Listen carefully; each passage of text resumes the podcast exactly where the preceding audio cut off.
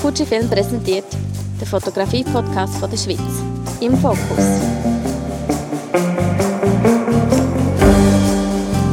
Fujifilm wünscht gute Unterhaltung. Heute bin ich in der Stadt Zürich unterwegs mit unserem Fujifilm-Podcast beim Street-Dokumentar und Fujifilm-X-Fotograf Jens Krauer. Hoi Jens. Hoi Fabian. Danke dir vielmals, dass du mit unserem Podcast machst und äh, sozusagen Rede und Antwort stehst. Das ist meine Freude, ich freue mich da zu sein. In der Dokumentarfotografie wie auch in der Streetfotografie zählen ja Momente als A und O. Die Fähigkeit, spannende oder interessante Situationen einzufangen, in Form von einem starken Ausdruck oder eben Motiv, wo perfekte Licht- oder Schattenverhältnisse aufzeigen, sind eigentlich sozusagen der Schlüssel zur Streetfotografie. Deine Bilder sind nie gestellt und sie leben eigentlich vom Zufall. Was macht für dich den Reiz aus, in diesem Genre zu arbeiten? Ähm, das Echte, das Ungestellte, das Suchen, das Finden, so etwas sagen mit seinen Bildern. Äh, vor allem etwas sagen, wo, wo echt ist und halt einfach wirklich aus dem Leben rauskommt. Also ich finde es sehr spannend, wenn Fotografen können Szenen kreieren und, und erstellen. Ich tue das genauso respektieren und finde das sehr kreativ ich habe die grösste Freude darin, ähm, die Momente im echten Leben zu entdecken. Und vor allem auch etwas über Menschen auszuzeigen. Es ist so ein bisschen die Fotografie, die sich auch gerne mit, mit dem Humanismus auseinandersetzt, mit dem Dokumentieren von bestimmten Situationen etc. Und ich fühle mich persönlich der Straße relativ nah. Einerseits aufgrund von gewissen Lebenserfahrungen und andererseits ähm, habe ich meine Jugend mit der unaufgeforderten Verschönerung vom städtischen Innenraum verbracht, also mit einem Rucksack voll äh, Spraydosen. Und es ist eigentlich vom, vom State of Mind etwa der gleiche Approach wie früher, nur ist es die Kamera und das Subjekt sind Menschen und äh, nicht mehr graue Wände. Okay, sehr schön ausgedrückt. Wenn du unterwegs bist und eben sagst, also du suchst ein Motiv oder schaust du eher, oder suchst du nach einem Zufall? Es ist immer ein Zufall. Also es ist eine spannende Frage, weil man kann sich gewisse Bilder ausdenken. Ich glaube, gerade wenn man anfängt, in, jedem Genre ist es unglaublich wichtig, dass man gewisse Sachen kann visualisieren kann oder sich gewisse Ziele setzen es kommt an einen Punkt, oder bei mir war es schon immer so gewesen, dass ich Bilder nicht suche, sondern ich suche Potenzial für bestimmte Bilder. Und wenn ich etwas gesehen was Potenzial hat, dann versuche ich es zu fotografieren. Ähm, ich hätte mir äh, die Bilder, die ich gemacht habe, nie können im Vor Vorhinein vorstellen. Die sind immer einfach passiert. Mhm. Und es ist mhm. noch gefährlich. Also wenn du rausgehst und sagst, ich suche ein bestimmtes Bild, verpasst du vielleicht andere Sachen. Es ist ganz wichtig, dass du mental offen bleibst und einfach annimmst, was kommt und auch, auch empfänglich bist für, für die Sachen. Wie kann man sich das vorstellen? Du sagst, du gehst raus gehst fotografieren und bist eigentlich total offen für, für alles, was passiert oder was du siehst. Wie gehst du vor? Gehst du, ich weiß nicht, bist du unterwegs mit dem Rucksack in der Stadt? Oder wie? Wie kann man sich das vorstellen? Ja, das ist eigentlich, das ist, das, da entsteht eine unglaubliche Vorfreude, das, vor allem wenn, wenn du lange Zeit hast, weil du dich einfach darauf freust, was kann passieren. Also, da hast so ein, das Expectation Management ist relativ wichtig. Also, wenn du rausgehst und sagst, heute mache ich 10 gute Bilder, mhm. dann bist du wahrscheinlich am Abend enttäuscht. Und dann hast du eine Routine. Also ich stehe am Morgen auf, äh, packe meinen Sack, äh, also meine Tasche, meine Billingham-Tasche, die ich jetzt schon in sieben Jahren habe. Mhm. Äh, da kommt äh, ein Notizbuch rein, da kommt eine Kamera rein, zwei Linsen, dann gibt es einen guten Kaffee zum Anfangen und dann wird so lange gelaufen, bis halt nicht mehr magst. Und das ist manchmal am Abend um 8 Uhr, manchmal nachts um 12 Uhr, manchmal am Nachmittag um 4 Uhr. Du gehst und gehst und gehst. Und die Logik ist, der Durchschnittsmensch fragt, also zeigt sich, wie komme ich möglichst schnell von A nach B. Mhm. Und als Streetfotograf hast du wirklich, fragst du, wie viel Zeit habe ich zwischen A und B, um alles anzuschauen, was potenziell spannend ist. Und dann geht die Zeit relativ schnell vorbei, wenn du so durch die Welt läufst. Und was ist dein liebstes Motiv? Es gibt kein liebstes Motiv. Also mein liebstes Motiv ist eine starke Emotion oder eine gute Aussage in einem Bild. Wie sich die, die sich dann physisch manifestiert, ist nochmal ganz eine andere Geschichte. Aber mhm. du suchst ein, ein, etwas, wo, wo Gewicht hat, etwas, wo rettet. Und das kann auf tausend verschiedene Arten kommen. Darum musst du offen bleiben für das, was dir entgegenkommt.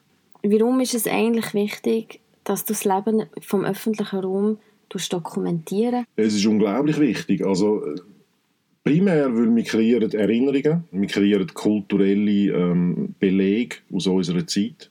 Kann es einfach versinnbildlichen, wenn du ein Bild nimmst jetzt, äh, von der Stadt Bern oder von der Stadt Zürich aus den 40er Jahren dann muss die Fotografie nicht mal umwerfend gut sein, sondern es hat so viele spannende, zeitgenössische Details in dieser Geschichte drin, dass das anfängt zu reden und zu erzählen und darum eine Relevanz hat. Mhm. Und was du in der Streetfotografie heute fotografierst, kann zwar ein schönes Bild produzieren, aber seine effektive Wirkung entfaltet das erst Jahre später, wenn du das gute Bild gemacht hast. Okay. Ja. Und jetzt, äh, ich meine, Street Photography, das ist eigentlich recht ein breiter Begriff. Das ist so, ja. Also wie tust du es für dich abstecken? Es ist schwierig, weil es gibt ganz viele verschiedene kreative Arten von Streetfotografie und äh, ist ein beliebtes Thema in, in Podiumsdiskussionen. Ich habe mir in letztes Jahr am, am Fotografiefestival in, in Bulgarien, Sofia, haben wir eine Podiumsdiskussion gehabt, genau zu dem Thema.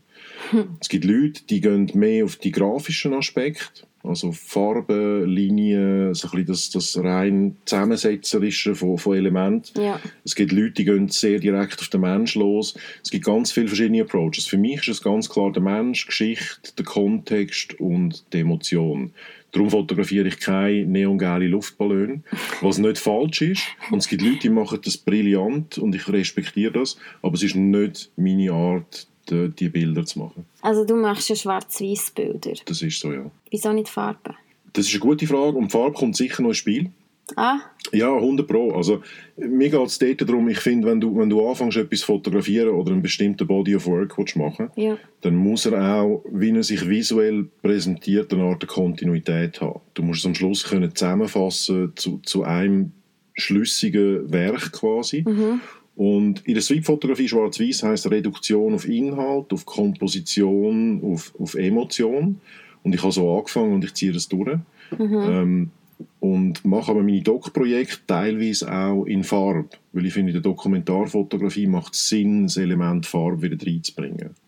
Also okay. erzählst auch viel mit Farben. Für mich muss ein Bild zuerst schwarz-weiß funktionieren. Wenn ich es dann wieder farbig machen kann, funktioniert es. Wenn es nur farbig funktioniert, dann fehlt für mich so auf der Kompositionsebene ein bisschen etwas. Aber das ist meine subjektive Wahrnehmung. Das ist ein spannender Ansatz, weil also ich weiß nicht, wenn jetzt Bilder, die farbig sind und vielleicht die Farbe extrem, vielleicht ein, ein warmes Gefühl übermittelt und dann machst du es schwarz-weiß, dann funktioniert es vielleicht gar nicht mehr. Also ich finde das noch recht einen schwierigen Aspekt, weil ich glaube, wenn du doch schwarz-weiß fotografierst, schon von Grund auf, hast du doch wie ein anderes Auge wie du an die Sache angehst, oder nicht? Ich glaube, das ist recht individuell. Und das hat dann wieder vielleicht auch damit zu tun, dass ich mehr aus dem, aus dem Malerischen und aus dem Zeichnerischen komme. Ja. Und so das, das, das Reinpassen in das Rechteck unglaublich wichtig finde. Darum sage ich, es ist auch nicht wertend. Also ich finde nicht, wie ich es mache, ist es richtig. Es ist mhm. wie ich ticke. Und wenn die Grundkomposition funktioniert, dann kannst du das nachher auf jegliche Art präsentieren, finde ich. Ja. Es ist zum Beispiel lustig, wenn du bei Fotowettbewerben mitmachst, werden deine Bilder ja viel auf so Briefmarkengröße angeschaut. Also okay. wird einfach so durchgescrollt. Und dann siehst du aber auch schon auf, auf kleinem Format und auf Distanz verhebt das grafisch und gestalterisch in diesem Rechteck rein. Ich glaube, das war mir immer wichtig gewesen, und darum nehme ich so den Approach und ich finde, das muss zuerst verheben und dann okay. kommen die anderen Elemente zurück. Welche Art von Streetfotografie bevorzugst du eigentlich? Also Menschen oder eben Strassenszenen, wenn du es jetzt so siehst, oder ist es... Es kommt wahrscheinlich auf die Stadt drauf an, oder nicht? Es kommt extrem auf die Stadt drauf an und auf den Fotograf. Und ich würde es nicht mal auf die Form festlegen. Ich würde es eher anschauen, wie persönlich ist es und wie aussagekräftig ist es. Das heißt, wenn jetzt ein Fotograf findet, ich mache es farbig, um das wieder aufzunehmen, ich mache es anders, als ich es zum Beispiel mache, und es ist sehr persönlich und ja. es redet zu mir, ja. dann finde ich es gut. Okay. Also ich bin gar nicht festgefahren, dass es so muss sein, wie ich finde, es ist gut, sondern es muss intensiv sein, es muss Punch haben, es muss reden, dann finde ich alles gut.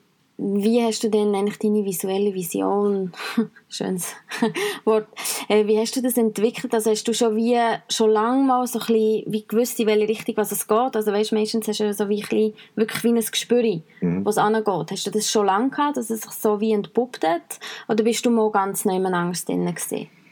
Ja, man entwickelt sich natürlich. Also ich glaube, der Grund, der Grundsamen ist immer der gleiche gewesen und es ist der Baum natürlich gewachsen und hat ein paar andere Äste entwickelt. Ja. Ich bin nicht festgefahren, aber ich habe natürlich einen bestimmten Stil und ich bin extrem dankbar, dass ich den irgendwann gefunden habe und den möchte ich auch weiter durchziehen. Ich bin nicht festgefahren auf eine bestimmte Art von Bild. Ich bin wirklich, je länger dass ich fotografiere, der Überzeugung, es ist, es ist der Inhalt und die Emotion. Und das ist auch das, was mich vorantreibt. Also jetzt, von der Streetfotografie in Übergang in die Dokumentarfotografie. Ich finde mhm. näher roh und echt, ist immer spannend. Du musst mir das erklären. Der Robert Kappa hat ja gesagt, also, if your pictures ain't good enough, you're not close enough. Und ich glaube, du darfst nie Angst haben, jetzt in meiner Disziplin mhm. für mich gesprochen, irgendwo näher anzugehen, bis du halt auch persönlich so näher bist, dass du die Geschichte kannst so erzählen kannst. Mhm. Und das Gleiche habe ich in der Streetfotografie, dort hast du auch gewisse Distanzen, du kannst nicht einfach irgendwelchen Leuten ins Gesicht hineingumpen. ja. ähm, aber wenn es dann zu der Dokumentarfotografie kommt, dann finde ich, musst du wirklich den Aufwand betreiben, dort ganz nah heranzugehen. Und dann ist die Vision eigentlich, das zu transportieren. Und wie auch immer sich das nachher gestaltet oder wie das nachher aussieht, das zeigt sich im Resultat. Aber als erstes, finde ich, muss man einfach mal ganz nah ran. Und okay. dann kommt das dann schon Stück für Stück. Also die Geschichte, die ich in New York gemacht habe für, mit der X Pro 3 genau.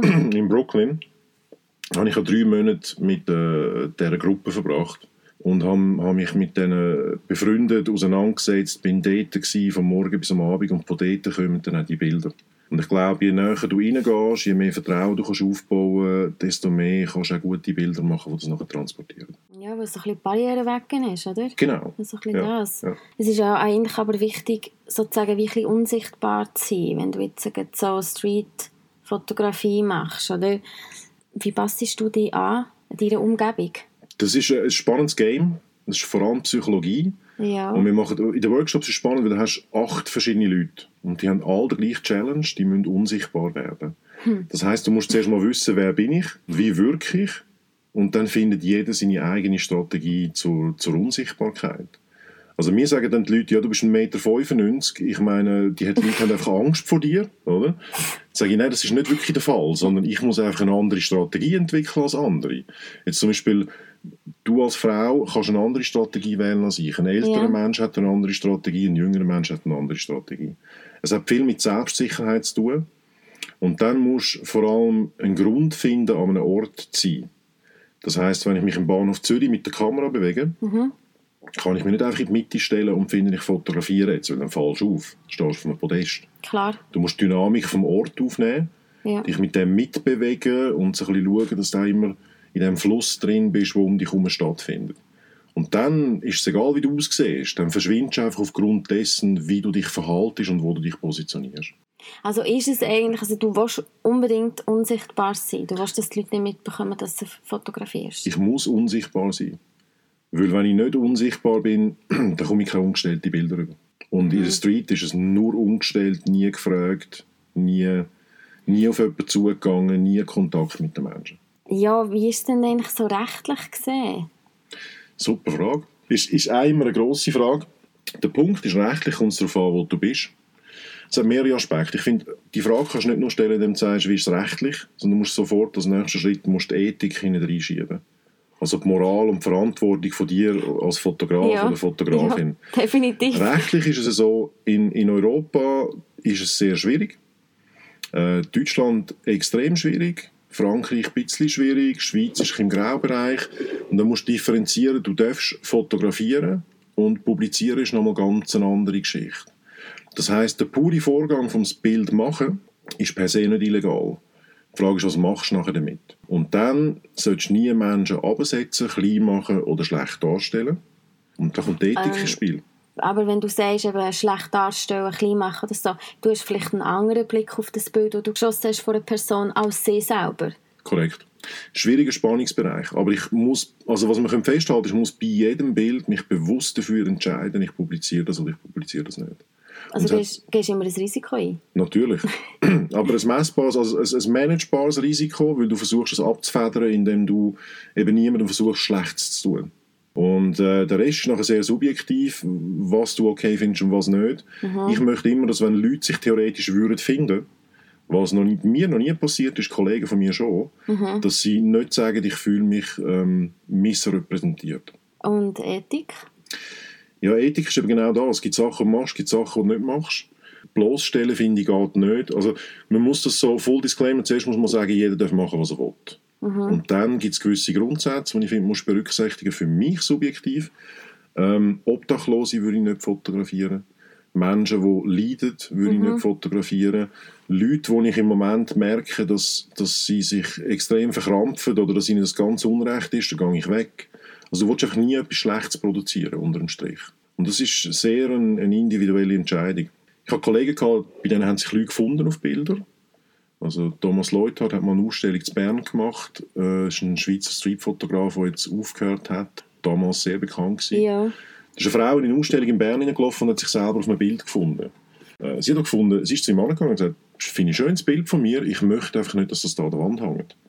Er hat gesagt, das ist überhaupt kein Problem. Und hat das Bild abgenommen. Und so musst du das, musst das handeln. Wir, unsere Absicht ist nicht, den Leuten etwas Schlechtes zu tun. Sondern wir dokumentieren. Dokumentieren ist ein Akt von Interesse oder von Liebe, während Observieren ein Akt von Kontrolle ist.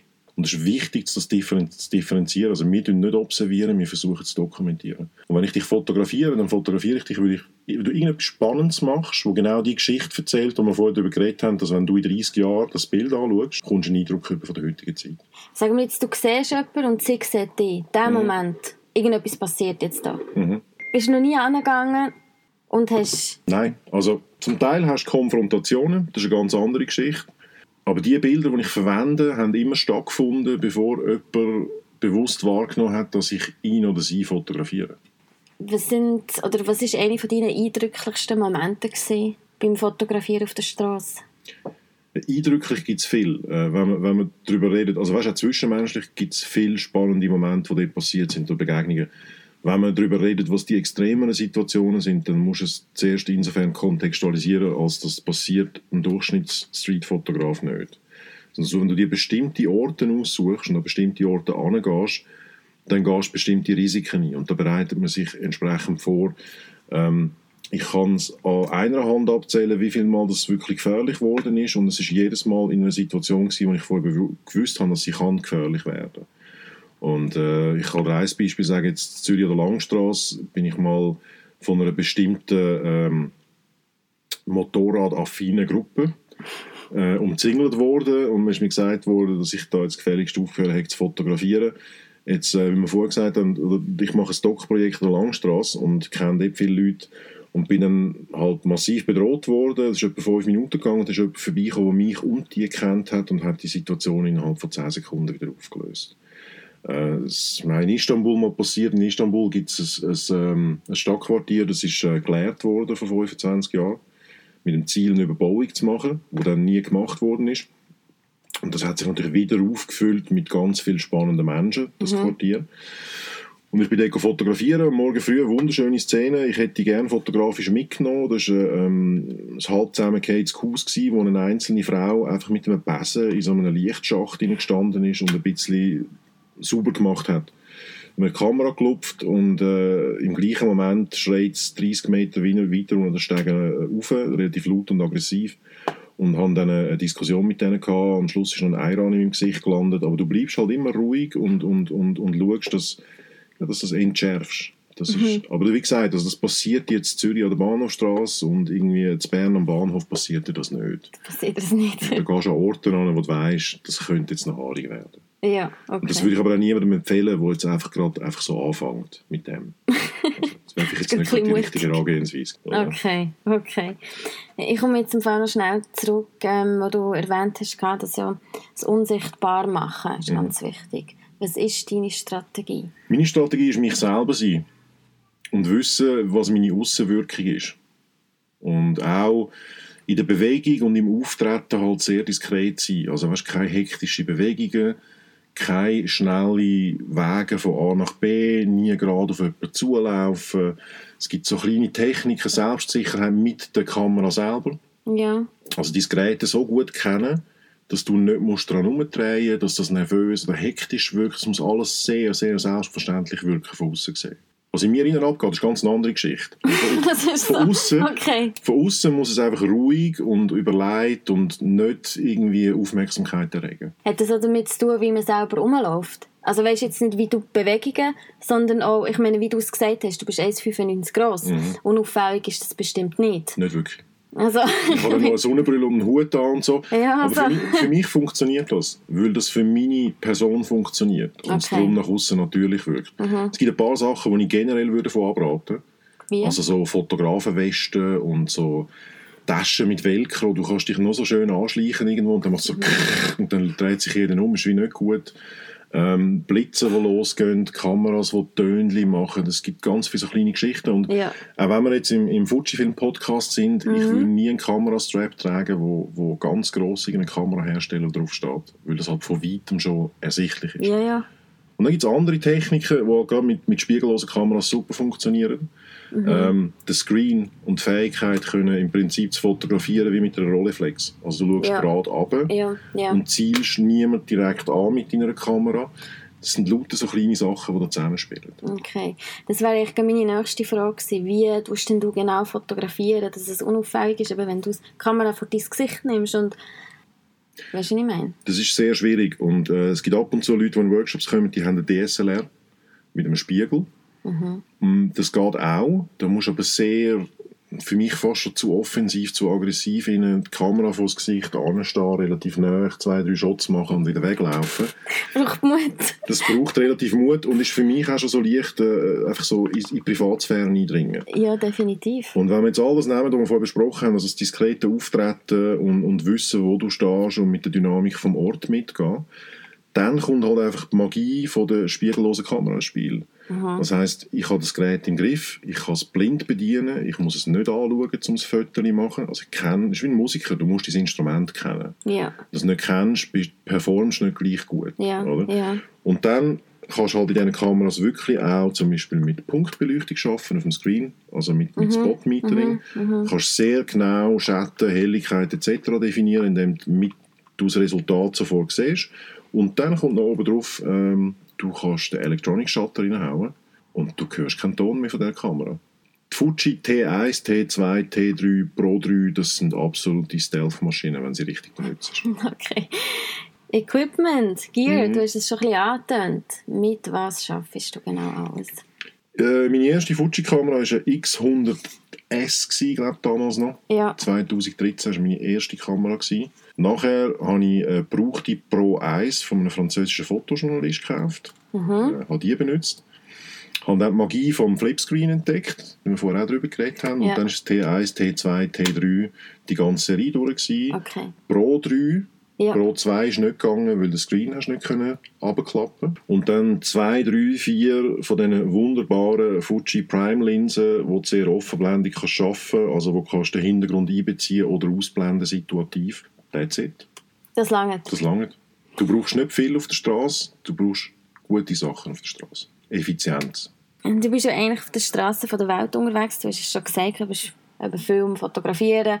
Gibt es eine Lieblingsstadt? Ja, New York. New York. Ganz einfach. Also, ich würde noch mal schnell das Rechtliche aufgreifen. Ich glaube, das habe ich vorhin noch sagen, wir haben es haben es dort nicht abgeschlossen. In Amerika ist es halt einfach legal.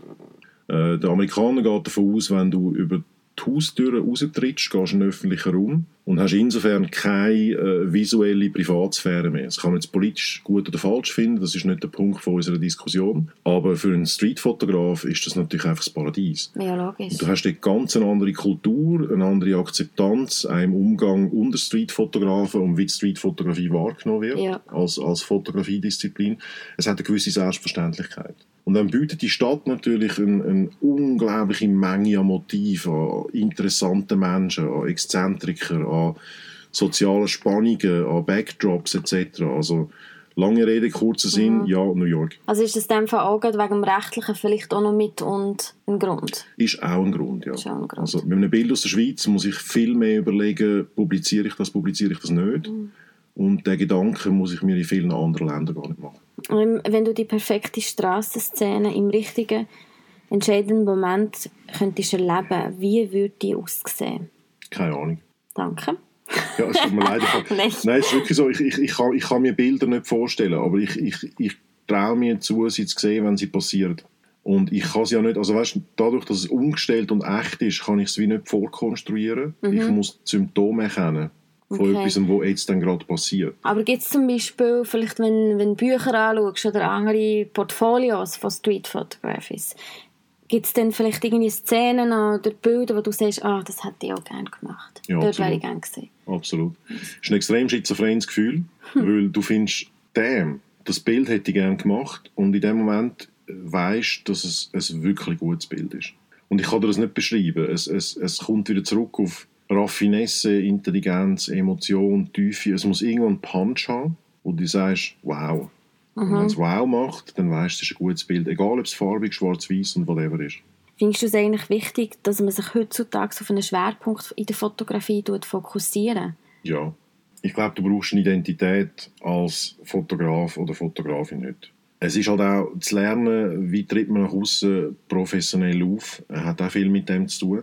Einfaches Beispiel, du hast eine Homepage, du hast ein Portfolio, die 25 Bilder sollten visuell und vom, also erstens mal nicht mehr als 20 oder 25 Bilder.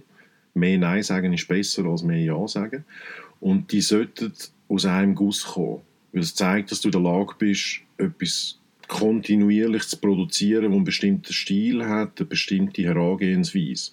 Und wenn du jetzt als Fotograf oder Fotografin willst, engagiert werden oder gesehen werden, muss man ja wissen, für was engagiert man dich oder kennt man dich. Und das ist genau dein Style. Mhm. Der Style kommt aus dieser Kontinuität heraus. Darum ja, also ich glaube, du hast potenziell mehr wie immer du Erfolg definierst, potenziell mehr Erfolg, wenn du dich auf gewisse Themenbereiche konzentrierst, auf, auf einen bestimmten Stil. Und was denkst du, was braucht ein Fotograf oder eine Fotografin heute, um sich vom Rest genau abzuheben? Kreativität. Ist ein. Ist ein Breitswort. Also genau wie das Gleiche. Also ich möchte wenn ich andere Fotografen und Fotografinnen anschaue, möchte ich etwas sehen in diesen Bildern, das mich fasziniert. Und ich glaube, das kommt aus verschiedenen Komponenten. Das ist einerseits vielleicht Kreativität, etwas zu erschaffen oder zu sehen. Und auf der anderen Seite auch viel Persönlichkeit vom, vom Fotograf oder Fotografin. Also ja, wenn du das Portfolio von einem, von einem, von einem Fotograf oder Fotografin anschaust, dann siehst du ganz, sagt dir das ganz viel über die Person, die das gemacht hat. Wie die die Welt sieht, wie sie sie interpretiert, was ihr Style, ihr Blickwinkel ist. Das möchte ich sehen. Darum finde ich es gar nicht so wichtig, was du fotografierst. Ich finde es wichtig, dass es möglichst persönlich fotografierst. Was findest du denn zu dem Ansatz, dass man sich heutzutage vielleicht auch breiter muss orientieren muss? Sprich, vielleicht nicht nur ein Genre abdecken, sondern vielleicht zwei oder drei? Ist legitim. Also wir müssen sowieso differenzieren. Reden wir über persönlichen künstlerischen Output oder reden wir über Business? Das sind zwei verschiedene Sachen. Ich finde, wenn, wenn, wenn du Geld verdienst mit der Fotografie, dann musst du eine gewisse Breite haben. Das mache ich ja auch. Also ich, ich mache viel Video, um Geld zu verdienen. Aber meine Streetfotografie ist mein persönliches künstlerisches Projekt. Und dort habe ich eine klare Linie. Ansonsten, finde ich, musst du verschiedene äh, Tastaturen bedienen. Und heute mhm. heisst es für mich, du musst können Video machen, du musst können Fotos machen, Du schreibst vielleicht sogar noch on top und du editierst das Ganze auch noch. Ich glaube, das ist so ein das Päckchen, mhm. das du heute kannst liefern kannst. Wie würdest du eigentlich sagen, wie sich die Street Photography in den letzten Jahren hat verändert oder entwickelt? Schwierig jetzt meine Einschätzung zu geben, weil für das werde ich dann potenziell nachher gerostet. Weißt du? Wie soll ich sagen?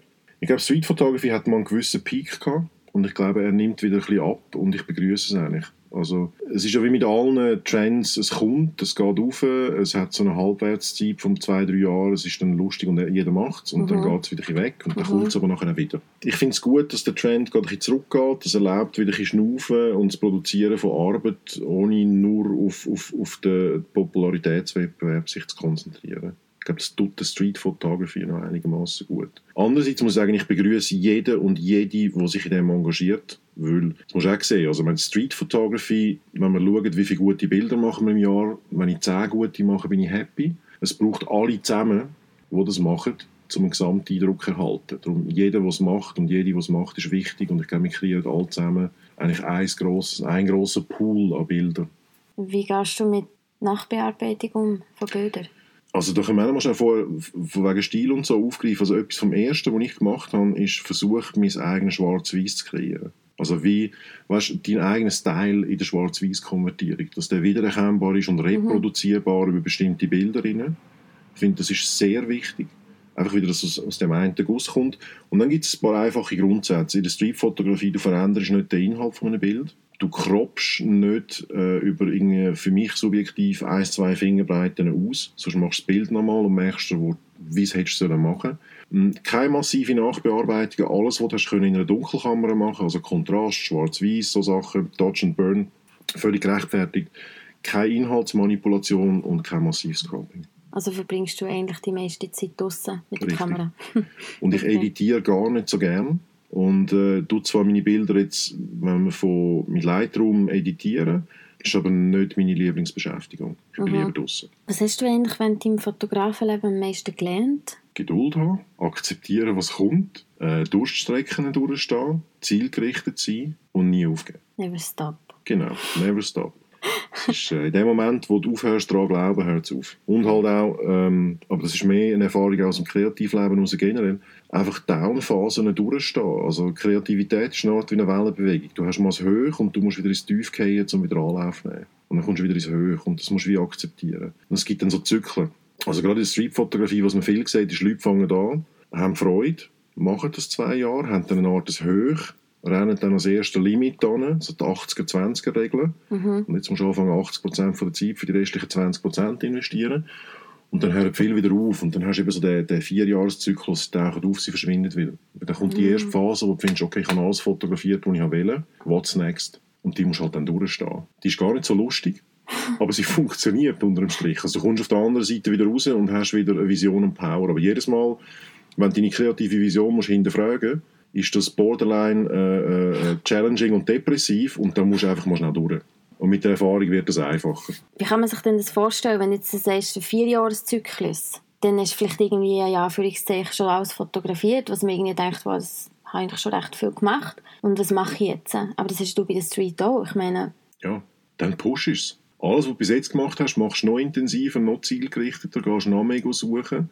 Und gerade jetzt in der Street, durch die Nähe zu der Social Documentary und Documentary-Geschichte, fängst du halt dann an, vielleicht mehr themenbasiert zu arbeiten oder gehst in ein Stock-Projekt rein. Also, du willst den Skill einfach immer weiter pushen. Und das an und für sich ist ja schon eine Grundaufgabe. Und dann musst du gar nicht groß überlegen, was, wie es aussieht, was passiert, sondern du musst vor allem es machen. Gibst du dir selber Projekte in diesem Fall? Immer. Also auch wenn ich drei Monate auf New York gehe, das ist für mich ganz klar äh, mit ganz grosser äh, äh, Determination zu finden, ich muss jetzt möglichst viele gute Bilder machen. Und äh, man tut sich immer im Kopf selber Assignments setzen, Ziel und zieht die halt dann einfach auch durch. Was ist dein nächstes Projekt auf der Agenda?